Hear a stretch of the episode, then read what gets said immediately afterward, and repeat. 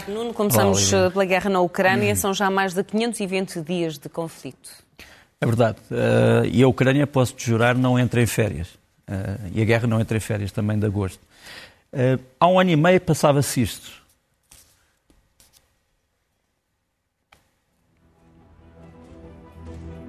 Esta é uma operação, foi uma operação vital, foi a primeira batalha, Os russos tentaram, como tu sabes, ocupar o aeroporto de Gostomel. Se ocupassem o aeroporto durante tempo suficiente, poderiam fazer uh, aterrar aí grande parte da sua frota uh, estratégica e tomar Kiev em muito pouco tempo. A verdade é que os ucranianos deixaram os paraquedistas russos entrar no aeroporto, cercaram-nos, destruíram-nos embora com perdas também. Algumas das perdas que vemos aqui são as deste avião Antonov, o, mais, o, mais, o maior avião do mundo, o maior avião de transporte do mundo. Depois, as tropas russas que tentaram retirar foram sendo emboscadas em vários sítios. Temos aqui algumas imagens uh, terríveis para a Rússia. Mas a verdade é que foi aqui que a Rússia começou a perceber que tinha sido uma má ideia a invasão.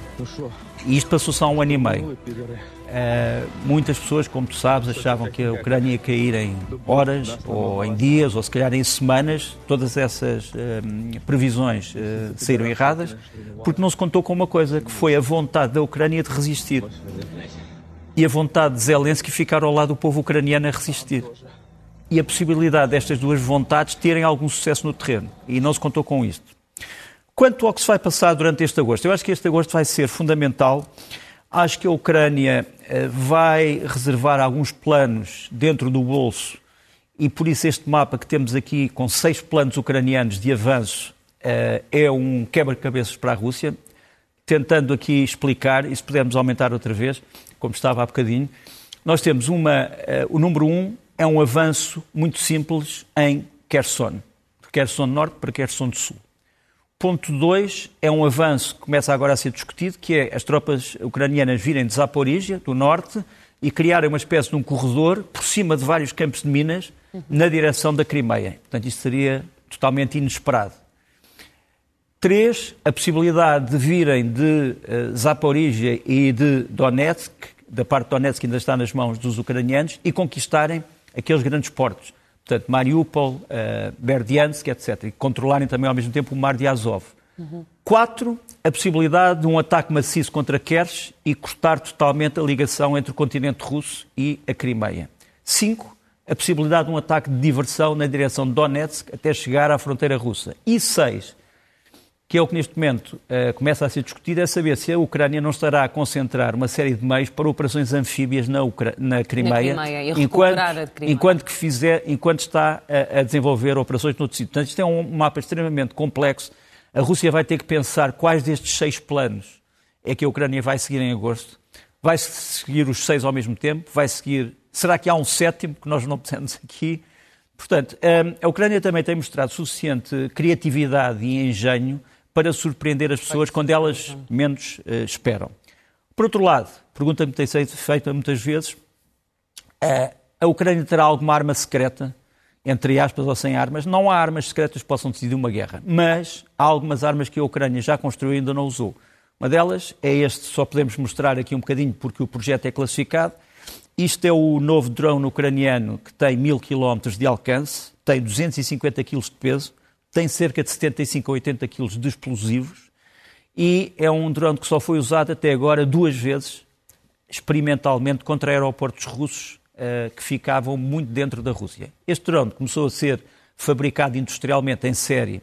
Os ucranianos dizem que podem ter fabricado entre algumas dezenas a algumas centenas, o que é uma má notícia, mas como tu sabes, começaram a cair neste momento drones ucranianos mais uma vez contra, por exemplo, Moscovo, e a verdade é que a Ucrânia sabe mais ou menos onde é que tem que atacar. Por exemplo, hoje em Moscovo, aquilo que foi atacado foi um edifício que, uh, que se costuma chamar o quarteirão IQ. Há duas torres que foram atacadas. E o que é que estava numa das torres? Nada mais, nada menos do que os escritórios de quatro ministérios russos, os quatro principais ministérios da economia, o Ministério das, da Transformação Digital, e, e, tanto que uh, este, uh, este, ataque foi tão eficaz que há uh, meios de informação russa que começaram a mostrar documentos dos ministérios que voaram dos ministérios depois da destruição. Portanto, que estão na, na posse de cidadãos comuns, que já os estão a, a, copiar.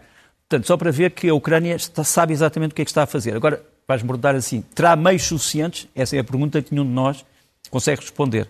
Esta arma secreta, entre aspas, terá resultados? Também não sabemos, mas podem ter a certeza que vão ouvir falar desta dita arma secreta em agosto. Por outro lado, falávamos há bocadinho da vontade de resistir do Zelensky. Ah, um outro, então, antes disso, meios, os meios russos, antes, há ou não há? Exatamente. A Rússia, neste momento, está envolvida num novo processo de mobilização, o que mostra que os antigos eh, processos de mobilização, que já foram três ou quatro, que nós conheçamos três ou quatro, eh, podem não ter surtido muito efeito. Este, este é um exemplo. Este, é um, era um, este era um bom militar russo, o coronel um, ehm, Yevgeny Vashunin. Ele era o comandante do chamado Regimento de Leningrado, um homem de 40 e poucos anos. O regimento de Leningrado era o quê? Era um regimento com cerca de 1.500 homens, feito só de mobilizados.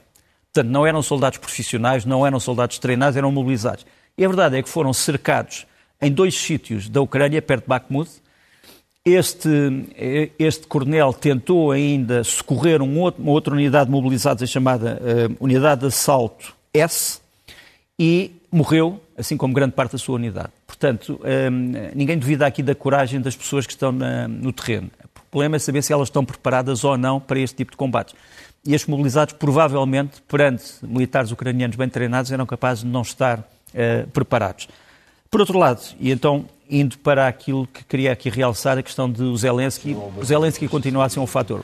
Eu, o facto deste homem existir tem também muito a ver com o sucesso da Ucrânia. Se, este, se imaginássemos estes ataques todos sem o Zelensky, provavelmente o cenário seria outro.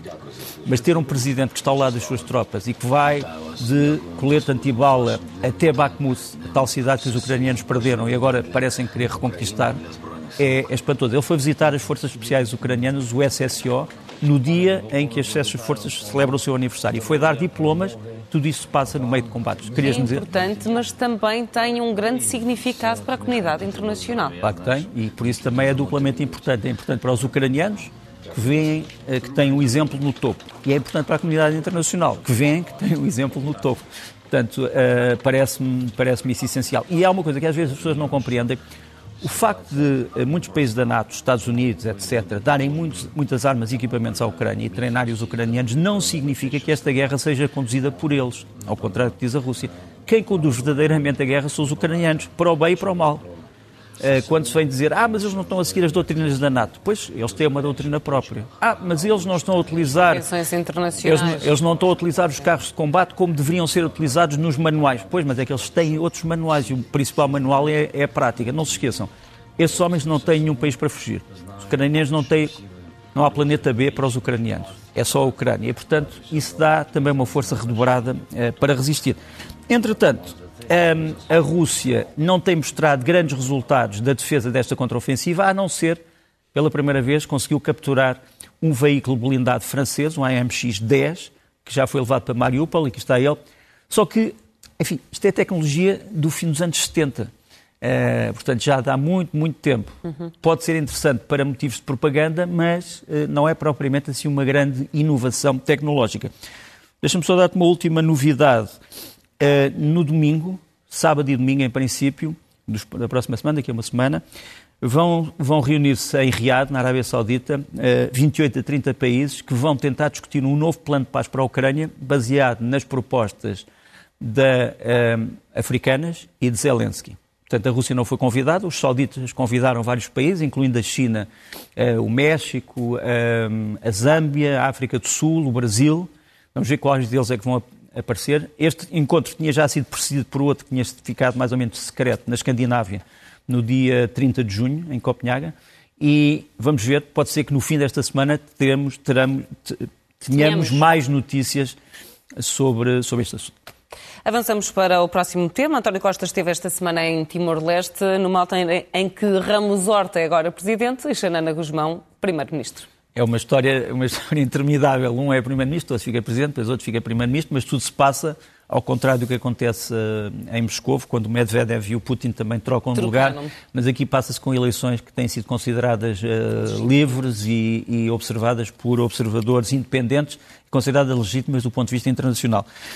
Xanana Guzmão recebeu muito bem uh, a delegação portuguesa, aparece-nos aqui com a sua guarda, dizendo que tem tantos homens como mulheres e, portanto, respeita a igualdade de género. Uh, Portugal tem ajudado as Forças Armadas ucrani... uh, timorenses, um, também tem usado as ucranianas, mas ajudado as ucranianas, mas tem, uh, tem ajudado as Forças Armadas timorenses. É evidente que Timor hoje precisa muito mais do que uma esperança de defesa militar. Isso já passou os tempos em que a Indonésia e Portugal e a Austrália eram olhados como os grandes causadores de tudo o que se passava de mal em Timor, isso já passou há muito tempo, e Timor continua, infelizmente, com grandes, com grandes e graves problemas de subdesenvolvimento. Uh, educação má, pouca, juventude desempregada, sobretudo nas cidades. Fora das cidades não tens muitas estradas asfaltadas em Timor tens problemas de desenvolvimento industrial, comercial, etc. E, portanto, Timor precisa urgentemente encontrar um rumo. E eu acho que Portugal e a Austrália, que são os dois países, um longe, mas próximo do coração, e o outro próximo, deviam, penso eu, fazer uma frente comum para ajudar a um desenvolvimento mais eficaz de Timor. E tudo isto passa com a história dos recursos naturais. Quer dizer, Timor precisa, obviamente, de uma nova classe de dirigentes e provavelmente de uma nova classe funcional que seja treinado em universidades e em escolas boas e que possa governar o país. E que isso possa ser, digamos assim, transferido para largas massas da população. Mas também precisa de pensar de onde é que veio o dinheiro. E o dinheiro, entre outras coisas, terá que vir não só da ajuda internacional, mas dos recursos naturais. Vamos mostrar este mapa. Este mapa mostra os dois principais campos de gás de Timor. Um é o de Baio Undan, que nos aparece ali a um, que está ligado por um gasoduto um, à Austrália, Uhum. Este está totalmente exausto, portanto, foi, foi do dinheiro deste gás que uh, Timor viveu nas últimas décadas. E o segundo, que é um mega campo, que se chama Greater Sunrise, portanto, o, o grande porto, o grande uh, amanhecer, que ainda não está explorado, tem dimensões enormes, e há neste momento uma disputa a saber, bom, o gás daqui vai ser transferido para onde? Para Timor, para aquela zona que nos aparece ali em cima de Beas, que fica em Viqueque, fica mais ou menos no centro-leste de Timor, vai para Darwin, para a Austrália, ou uma terceira hipótese, será criado um campo de transformação de gás natural liquefeito, uh, liquefeito uh, no meio do Mar de Timor. Nós temos ali várias, vários elementos para as pessoas poderem tentar situar, mas só para dizer que o, a grande batalha económica de Timor vai ser o que fazer com este campo. Timor quer que uh, o gasoduto vá para Timor. Os australianos propõem que vá para a Austrália. As empresas comerciais estão a tentar calcular o que é que será mais rentável. Eu acho que Portugal e a Austrália deviam sinceramente entender-se aqui para fazer uma proposta a Timor sobre a melhor maneira de desenvolver esta, este, este campo. A Austrália tem grandes empresas, mas Portugal também tem algumas empresas, entre elas a Galp, que podia obviamente entrar uh, no, neste negócio, que é um negócio que será rentável para todos. Agora, uh, o, o, a janela de oportunidade para que o gás seja continuado a, considerar, a ser considerado uma, uma energia fiável uh, face às energias renováveis e, rentável. E, e, ao, e ao hidrogênio, é uma margem de não mais de 10, 15 anos. Portanto, Timor tem que se decidir urgentemente sobre se quer ou não construir verdadeiramente um novo centro de exploração de gás, com toda a segurança, naquela zona e, e, portanto, alerto que isto pode ser um grande desafio para Timor, para Portugal e para a Austrália. Uh, mas, sobretudo, para Portugal, não sabendo ainda se os portugueses sabem disto. Isso é outra questão. Falamos de recursos naturais e do mar e aproveitamos para olhar também para as missões da Marinha Portuguesa. Esta foi uma missão muito importante que vai acabar uh, daqui a duas semanas, penso que no dia 14. Uh, eh, Chama-se Operação Mar Aberto. A Marinha tem feito isto praticamente todos os anos desde 2008 e trata-se de enviar navios da Marinha para vários sítios para mostrar que o interesse estratégico português e o interesse estratégico das alianças onde Portugal se insere coincidem e que permitem fazer com que as chamadas linhas marítimas de comunicação possam ser livres de perigo com a ajuda da Marinha. Ora bem, este ano o plano foi extremamente ambicioso. Começou e muito com a... eficiente. Exatamente. Começou com a ida deste submarino, do Arpão, que é, um, como se sabe, um dos melhores submarinos eh, convencionais eh, do mundo, devido ao seu sistema da AIP, que lhe permite estar uh, dentro da água durante muito tempo sem, sem ser detectado. Para além disso, está hoje equipado com armas que são, não são para brincar, desde mísseis Harpoon até torpedos inteligentes e tem meios de observação incríveis. Uma pessoa que vá ao Arpão pode, por exemplo, ver uma demonstração que é esta. Eu tenho um banco de dados em que tenho, por exemplo, a lista de 30 criminosos conhecidos em todo o mundo e as suas caras. Eu posso estar a focar um porto Uh, vá a muita distância, não vou dizer aqui a quantos quilómetros de distância, se são quilómetros, e posso reconhecer no Porto as pessoas comparando com esse banco de dados. Eu já vi isso em ação e funciona, e portanto, estes meios são extremamente importantes, não só para tarefas militares convencionais, mas também para a luta contra a pirataria, uh, o tráfico de pessoas, o tráfico de armas, uh, o terrorismo, os atentados contra o ecossistema, etc. E, portanto, nós temos aqui o arpão uh, há uns meses já em, no Mindelo, no Porto de Mindelo, em Cabo Verde, ao pé de uma, ao pé de uma lancha de fiscalização da Cabo Verdeano, penso que é o GEO, mas não, não tenho a certeza, e tens ali outros navios da, da Guarda Costeira Cabo Verdeano, e o, o submarino foi alvo de grande curiosidade em Cabo Verde e muito bem recebido, obviamente, como seria de esperar. Depois, este vídeo, que é o vídeo da largada, há alguns uh, meses, dos dois navios que são os mais importantes eh, neste momento, nesta missão. É um uh, patrulhão, portanto, um navio patrulha oceânico, é o Setúbal, e é uma lancha de fiscalização pequena, uh, a Centauro. Pronto. Estão armados só com armas ligeiras, portanto, metralhadoras. E funcionam. Que, pelo menos que se veja só com armas ligeiras, metralhadoras, e uma, o Centauro tem também uma peça de, penso, de 20 mm ou 30 mm, não sei. De qualquer maneira, esta missão tem alguns objetivos. Para já, andar por África, por onde tem andado. Uh, o Centauro, este pequeno navio, vai ficar em São Tomé e Príncipe em permanência para patrulhar a zona do Golfo da Guiné a pedido das autoridades de São Tomé e Príncipe. Vai substituir um navio que era o Zaire, que era um navio que já estava lá há vários anos, mas que já está velhinho. Aqui temos o Centauro no Porto de Dakar, portanto no Senegal, com as suas metralhadoras, tem ali a peça principal uh, à frente, depois tem duas metralhadoras que foram instaladas de propósito está bem equipado para a luta contra uh, meliantes, contra bandidos, contra piratas. É, é, é disso que se trata aqui. Uh, é, portanto, este navio vai ficar aqui. O Setúbal vai voltar. E vai voltar agora em agosto. Que, porquê é que isto é importante? É que estes dois navios são de fabrico nacional, uh, nacional e de desenho totalmente nacional e, portanto, também serve para mostrar a indústria naval portuguesa a países da CPLP e, caso as pessoas se esqueçam, todos os países da CPLP são países marítimos, países e ribeirinhos. Há aqui potenciais negócios e clientes, não é? Acho eu, acho eu, é, uma velha, é um velho, eu não continuo a não perceber porque é que, por exemplo, eh, os, os patrulhões portugueses, os navios a eh, patrulha oceânicos da classe Viana do Castelo nunca conseguiram ser vendidos a outros países da CPLP, mas enfim, é mais uma pergunta uh, que eu deixo.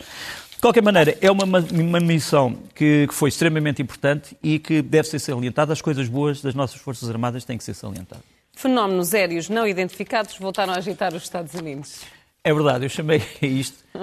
O, as pessoas que, que, que, andam atrás dos voadores não se, não se irritam comigo, mas chamei isto marcianos bissextos. Bom, uh, de qualquer maneira, uh, esta semana uh, o Congresso americano, a Câmara Baixa, ouviu várias pessoas que dizem saber muitas coisas sobre projetos secretíssimos que envolvem uh, aquilo que nós, a, a minha meninice, chamávamos de voadores que terão sido apreendidos em, em bases americanas.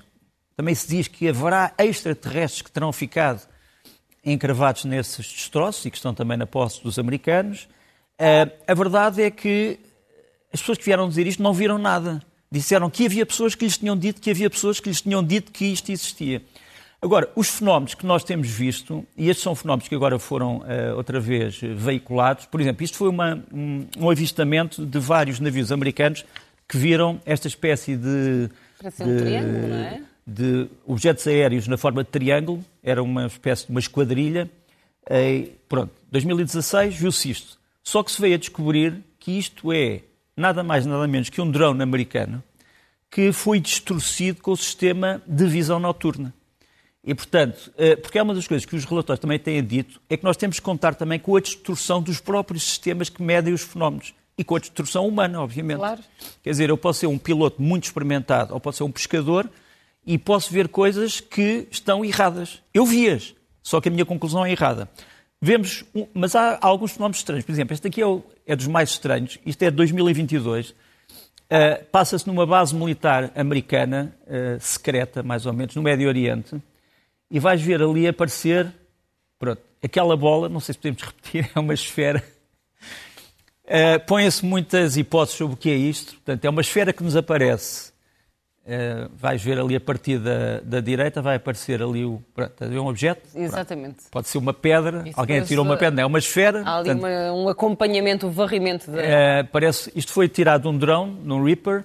Uh, não se consegue perceber o que é isto. Há quem diga que é um mecanismo americano de vigilância que foi apanhado por outro mecanismo americano de vigilância, mas pronto, é um foi dos. demasiado rápido para ser... Este ainda não foi. Agora, há um terceiro que vamos mostrar, que também se achou que eram objetos, como hoje se chamam, fenómenos aéreos ou anómalos não identificados. Aqui estão não sabe o que era isto, também disseram isso faz acelerações estranhas, são pontos que nós não conseguimos, sim, nós não conseguimos perceber o que é isto. Ora bem, o que é isto? Isto é a observação de três aviões de uh, carreira, civis, mas a tanta distância, tanta distância, tanta distância, que não se consegue perceber o que é que é para além daqueles três pontos. Isto passou-se em 2021. Portanto, isto também já foi verificado. Mas faz sentido, efetivamente, Pronto. a rota, porque os movimentos são exatamente iguais, não é? Eu não nego, não nego, e as comissões que têm estudado isso, não nego que haja fenómenos que sejam totalmente inexplicados, como aquele da bola, bola estranha, dá a ideia que alguém está a jogar bowling no ar, uh, mas não se percebe. Agora, o homem sobre o qual cai a responsabilidade de esclarecer isto tudo é esse senhor que nos vai aparecer, um cientista, um homem também ligado ao Pentágono, à parte dos serviços de informações militares, Sean Kirkpatrick, que uh, dirige a ARO, que é uh, a organização que hoje uh, que compete investigar este fenómeno. Ele continua a dizer que não há provas nenhumas de inteligência extraterrestre ou de fabrica extraterrestre nestes fenómenos. Agora, há aqui um mapa que eu acho muito interessante que vou mostrar. Este é um mapa de, dos avistamentos. Sei se podemos aumentar um bocadinho para tentar perceber. aquelas partes a amarelo são a quantidade de avistamentos desde 1906, 1906 até 2014. Pronto, só consegui obter até 2014. Onde é que são a, a maior parte dos avistamentos? Nos Estados Unidos e no Reino Unido. Portanto, há quem diga já a brincar, ah, os marcianos falam inglês. Pronto. Porque só aparecem ali. Pontinhos podem ser pessoas agora, que falam inglês noutros pontos do mundo. Agora, porquê é que isto acontece? Pode, pode ter muitas razões. Para já, porque é ali que estão concentradas, obviamente, muitas das principais descobertas científicas no campo da aviação civil e militar. É aqui que estão as grandes companhias aéreas do mundo. Sim. Segundo, é aqui também que estão as principais companhias aéreas privadas do mundo, uh, companhias aéreas. Uh, o Elon Musk não tem uma companhia aérea, mas há muitos uh, empresários no que têm meios aeronáuticos e que fazem experiências com eles. Uh, temos visto as experiências com os Starlinks, etc. Sim. Depois, também são dois sítios onde a informação é livre. Portanto, em tudo o que se passa é muito difícil esconder. Eu, por exemplo, se caírem uh, 500 aviões na Rússia, há mais possibilidade de ser escondido que se caírem 500 aviões nos Estados Unidos. A pandemia, o Covid e a Coreia do Norte, por Pronto. exemplo. Não é? E, portanto, há várias explicações para isto. Agora, um, ehm, é possível, e esta é uma, é uma explicação que nunca é dada ou é sempre fugida, que haja meios que ninguém conhece, feitos na Terra, ou por privados ou por públicos, que os próprios governos não estejam interessados a que se fale muito, mas que produzem uh, consequências não previsíveis. Por exemplo, imagina que eu estou a experimentar um projeto ultra secreto e que esse projeto sai um bocadinho daquilo que era a rota prevista e vai aparecer em cima de um aeroporto. Mas eu não quero que esse projeto seja conhecido. O que é que eu vou fazer? É, obviamente vou deixar as pessoas na dúvida. Portanto, há muitas, eh, muitas dúvidas sobre o assunto e através dos tempos, através do fim da Segunda Guerra, através sobretudo dos anos 50, que houve muitos relatórios feitos pelos Estados Unidos, o relatório Sign, o relatório Blue Book, eh, o Grudge, todos eles procuraram investigar milhares de acontecimentos e a resposta é sempre a mesma. Isto realmente, alguns não se conseguem explicar, mas não há nenhum extraterrestre em conserva em nenhum sítio do mundo. No entanto, um dos homens que foi ouvido no Congresso veio dizer que havia rastros biológicos que não eram não humanos. humanos. A verdade é que eu posso falar sobre isso. Eh, eu tinha um amigo da DARPA, não vou aqui dizer o nome, que é uma das, mas era uma das, é, é um dos grandes centros de investigação tecnológica dos militares americanos, que me disse, me jurou que os Estados Unidos já tinham feito experiências de teleportagem, portanto, em que eu posso pôr um objeto e tento fazê-lo reaparecer no sítio qualquer. Pronto. Ele não me disse se resultou ou não resultou, mas disse a DARPA já fez isto. Portanto, Há projetos, obviamente, que podem ser tão, tão secretos que as próprias pessoas que os investigam só sabem parte do próprio projeto. E uma das coisas que ele me falou foi da, uh, da criação de veículos com uh, bonecos que tinham tecidos feitos a partir da pele humana e outros tecidos. E esses bonecos eram, eram usados como pilotos para serem testados. eu não sei se foram estes bonecos que foram apanhados e, portanto, que há uma mistura de pele humana e de outras. Vai mas, enfim, a ser um é uma mistério. hipótese. Portanto, o mistério continua. Peço desculpa eh, não o ter esclarecido. Para Agora, a próxima. destaque para o papel e a capacidade negocial do grupo Wagner. É verdade, este grupo que já se considerou que tinha sido extinto, depois percebeu-se que afinal tinha negociado poder com Putin. E a verdade é que negociou poder e agora recuperou muito o seu poder, embora haja uma divisão. Quer dizer, o Sr. Putin fez mais ou menos esta divisão. Os senhores não interferem nos negócios internos do Kremlin e nós não interferimos nos vossos negócios. Quer dizer, foi mais ou menos esta, esta, esta partilha do poder. Eh, o Sr. Prigogine exibiu-se largamente nesta cimeira entre a Rússia e a África, que não correu muito bem para, para a Rússia. Eh, mas seja como for, aqui temos o Sr. Prigogine no seu hotel privado, eh, que é o Palácio Teresini, em São Petersburgo, a receber nem mais nem menos do que uma pessoa muito conhecida dos portugueses, o Sr. Fredi Mapuká, que é o chefe de protocolo do Presidente da República, da República Centro-Africana, onde Portugal tem uma força militar. O Sr. Prigogine recebeu como, com, com guarda de honra e o Sr. Mapuká veio dizer que a Wagner é essencial para a estabilidade da África. Não é a opinião muitas pessoas, mas a maior parte delas já morreu, acho que têm uma opinião diferente. De qualquer maneira, eh, aqui está o Sr. Prigogine na sua glória. Eh, Depois houve um golpe eh, numa zona importante da África, numa zona do Sahel, um golpe no Níger, que o Sr. Peskov, o porta-voz do Kremlin, confundiu com a Nigéria, mas enfim, acontece. Um golpe militar que aparentemente eh, Moscou condenou, mas o Sr. Prigogine diz que não.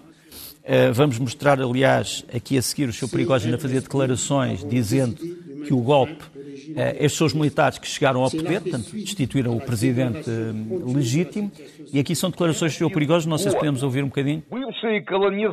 Portanto, ele vem dizer assim, isto é uma reação ao colonialismo, este golpe, porque, no fundo, os terroristas que andam por aqui são todos criação do Ocidente. E a Wagner é a única solução. A Wagner traz realmente a estabilidade ao país. É curioso que aquela primeira fotografia que nós tínhamos mostrado, o Sr. Prigogine com o Sr. Mapucá, foi eh, dada a várias pessoas através de um homem chamado Dmitry Strik- eh, eh, que era o comandante da Wagner na República Centro-Africana, que foi alvo de um atentado no ano passado, mas que aparentemente já está bom e que promove agora outra vez a figura do Sr. Prigogine. Ahm, também é interessante que a seguir ao Sr. Prigogine tenha havi- havido outro comentário, nem mais nem menos, de um senhor chamado Victor Baut. O Sr. Victor Baut, para quem não saiba, é um homem que esteve preso durante muito tempo, eh, acusado de tráfico de armas para vários países, foi libertado numa troca eh, organizada pelos Estados Unidos, como sabes, e o Sr. Victor Baut também veio a São Petersburgo dizer não, não, estou totalmente de acordo, quer dizer, a Wagner e todos os grupos do género são o melhor que há para a África e nós devemos apostar nisso. Portanto, são as pessoas que estão realmente à frente ehm, destas, desta- destes mercenários que têm esta opinião. Deixa-me só mostrar. A África tem realmente problemas. Olha, um deles é este, é a progressão eh, do chamado ZNIM, eh, do GNIM e de outros grupos ligados à Al-Qaeda que conseguem mobilizar centenas de veículos, de motocicletas, de jipes, em zonas que não estão patrulhadas, não, são, não estão dominadas por ninguém. E isto realmente é um grande problema. Nuno, ainda um impasse político depois das eleições antecipadas em Espanha. É verdade, olha, hum, vou chamar isto a Lareira de Castela, que é um, é um velho título eh, do António Sardinha, que escreveu um dia um livro sobre, sobre o assunto, as nossas relações com a Espanha. Eh, dois comentários. Nós, na semana passada, tínhamos dito que os grandes partidos do centro, o Partido Popular, Centro-Direita e o PSOE, Centro-Esquerda, estavam nas mãos ou estavam reféns de pequenos partidos. Não nos enganámos. Eh, e é curioso este artigo no E Notícias do Cordi Complido que se chama, não sei se vamos mostrar aqui, aqui está, Puigdemont ganha as eleições em Espanha. Porque realmente, eh, A propósito de Puigdemont, capacidade negocial, porque realmente o Puigdemont, que já foi declarado morto várias vezes, eh, tem nas mãos, de certa forma, o futuro de Espanha. Só há, no fundo, três hipóteses, quer dizer, ou novas eleições, ou um governo central PSOE-PP, o que parece impossível devido aos líderes, e a possibilidade de o PSOE negociar com os independentistas e os chamados nacionalistas. A palavra nacionalismo, quando passa de país para país, tem ou bom sentido ou mau sentido. Aqui, nacionalistas, aqui os nacionalistas geralmente são considerados bons. Pronto, mas de qualquer maneira, ou ele negocia com eles, eh, e então tem que provocar uma revolução legal na Espanha. A Espanha é uma monarquia eh, unitária. Eh, para se transformar numa monarquia federal, provavelmente terá que. interferir largamente com a justiça. Não, não é só aí, para já é preciso uma revisão constitucional e para a revisão constitucional é preciso uma maioria qualificada e que não existe. Este é um mapa muito interessante do El Mundo sobre a evolução, desde a queda do Franco até hoje, uh, da votação uh, nos vários sítios de Espanha. Uhum. Uh, a começar da esquerda para a Andaluzia, onde a esquerda aqui, os partidos da esquerda e do centro-esquerda aparecem a vermelho, cor de laranja, cor de rosa, uhum. e os partidos da direita e do centro-direita aparecem a azul, mais carregado, menos carregado. Isto tem a ver com as percentagens. Mais carregado, mais percentagem, menos... A Andaluzia é realmente a zona mais controlada pela esquerda e centro-esquerda desde a queda do Franco até hoje. As outras zonas têm tido apreciáveis um, acrescentes, digamos assim, da direita e do centro-direita. Olhamos agora para a tecnologia e inteligência artificial, os prós e contras. Olha, muito rapidamente, esta senhora chama-se, é uma, uma minha pequena intrusão no admirável mundo novo da tecnologia. Esta senhora chama-se Loda Edholm, é a Ministra da Educação da Suécia e veio agora dizer que se calhar não foi boa ideia transformar tudo em digital na educação, se calhar ainda é preciso haver, pelo menos para certas classes de alunos do princípio, uma familiarização com o papel, com as coisas em papel. Um, isto é uma velha discussão, uh, já tem 10, 15 anos, eu lembro de estar numa discussão sobre isto há 15 anos, sobre saber o que é que é melhor, digital ou papel. Uh, uh, os suecos, que não são propriamente neandertais, acham que a combinação é, tem que haver um equilíbrio. Eh, depois também põe o problema de saber se as pessoas ficaram demasiado dependentes dos, dos telemóveis e, dos, e dos, eh, dos, telefones inteligentes. Há um artigo muito interessante que eu ponho ali também, que foi do, do The Atlantic, em que se pergunta assim, mas o que é que nós fazíamos antes de haver telefones inteligentes? E ninguém se lembra. Pronto, foi um inquérito que eles fizeram assim. Pronto, antes de haver telefones inteligentes, o que é que nós fazíamos nos tempos vagos? E as pessoas não se lembram, as pessoas que respondem. Pronto. Depois, a inteligência artificial, eu hoje estive num, num diálogo delirante com o nosso sistema de, de, inteligência artificial, em que eu me fiz passar por uma máquina e disse: Não, estás-me a responder, mas eu sou também uma máquina. Baralhou um bocado as, mas, uh, a conversa, mas a inteligência artificial pode ter resultados desastrosos. Repara o que é uh, a Heidi tratada pela inteligência artificial. Uh, a pessoa que fez isto diz que não, nunca mais conseguiu voltar a dormir. Pronto. Uma mistura de filme de terror, filme tenebroso e outras coisas. Tenho, tenho algum receio, porque a Heidi foi muito importante na minha vida, na Pronto. minha infância. Imagina o que é se, se a tua vida começasse agora e, e tu visse a Heidi assim. Hum. Hum, eras capaz de. Não sei, se calhar. Está. Pois, olha, Stanford, um, uma grande descoberta em Stanford, um grande avanço tecnológico chamado. Oh, transfer... tétrico. chamado Transfer Glass. Sim. No fundo, é, são os óculos em que uma pessoa surda pode um, ehm, começar a ver o que é que a outra pessoa está a dizer, porque consegue ler no, um, ehm, nos óculos, uh, ao mesmo tempo que a pessoa está a falar. Uh, isto foi feito pelos cientistas da Universidade de Stanford. Uh, depois, às vezes brincamos com a natureza. Este é o Icon of the Seas. Eu não tenho nada contra as pessoas que fazem cruzeiros e acho muito bem, e eu também gosto de fazer cruzeiros, se bem que não rodeado de milhares de pessoas, mas isso é outra questão. este é o Icon of the Seas. Vai começar, o Icon of the Seas vai começar no ano passado. Uh, vai começar no ano passado. Isto é inteligência artificial, isso não sou eu. Portanto, uh, o Icon of the Seas vai começar para o ano, 2024, a cruzar os mares. Este gigante leva 7 mil pessoas. 7.500 pessoas. Acho que é a população de Oliveira do Hospital. Uh, pesa 250 mil toneladas. São uh, duas vezes e meio o maior porta-aviões do mundo, o Gerald Ford. E realmente vai passar a cruzar os, os mares. Nós sabemos que os mares estão cada vez mais quentes. E para isso ainda não encontramos... O Atlântico Norte bateu este Pronto. mês um novo recorde. E a verdade é que nós falamos sobre isso, mas não há nenhuma solução de curtíssimo prazo. Há soluções de longo prazo, de curtíssimo prazo não temos. Mas pronto, é só para mostrar que é assim que nós eh, eh, desafiamos a natureza, mas não tem nada a ver com isto, é uma grande indústria e eu acho que é uma grande maravilha da técnica, disso não há dúvida. Por fim, eh, o George Aligaia, que era um, um, grande jornalista da BBC, que eu tive também o privilégio de conhecer, um, ehm, morreu de cancro, cancro no osso. Ele, ele, viveu bem os últimos anos com essa realidade.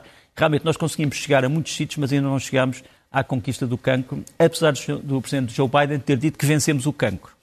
Mas pronto. E muito rapidamente, não é impossível passar ao lado o momento que se avizinha a vinda de Francisco a Portugal. É só para te dizer que uh, eu hoje vou passar os livros, se não te importas, vou depois diretamente para as sugestões. Uh, falamos dos livros quando eu regressar de férias, uh, de férias. mas só para dizer, em relação a, a Francisco, acho que temos que receber, compreender, entender, ouvir este Papa.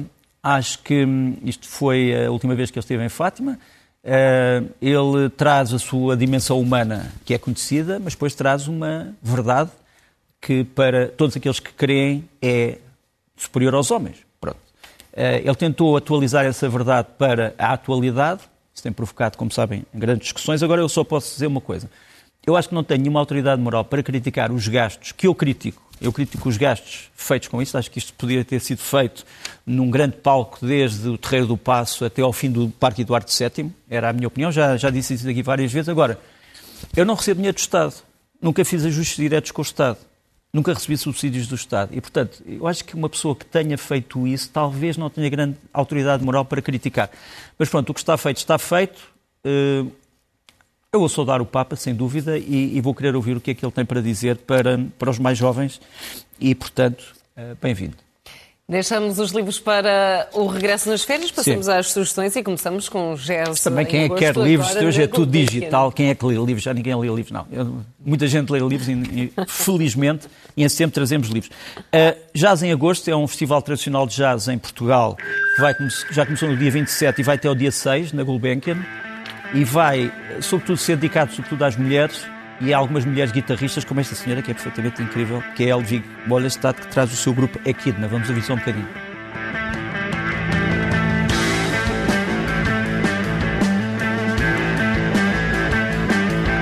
Gostava de poder ficar aqui a ouvir, mas pronto. Não, temos mais uh, Não temos, pronto, temos. Uh, temos uh, o, para as pessoas que gostam do heavy metal, mas sobretudo aquelas zonas de heavy metal que são menos conhecidas. Cruzadas. Cruzadas aqui o metal folk dos uh, Aida Volk. Isto passa-se em Vagos, no Festival Metal Fest, que vai. Uh, Vagos é perto de Aveiro, entre 3 e 5. Vamos ouvir aqui um bocadinho do.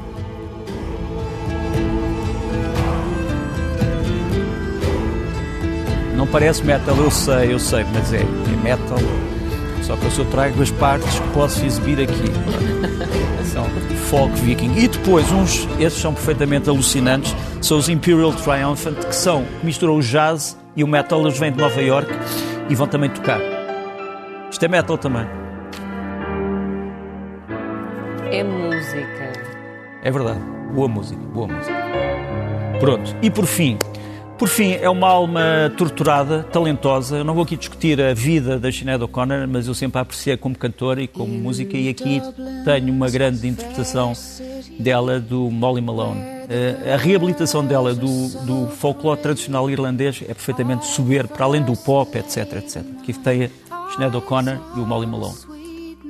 Uma homenagem a Sinead O'Connor, que morreu esta semana.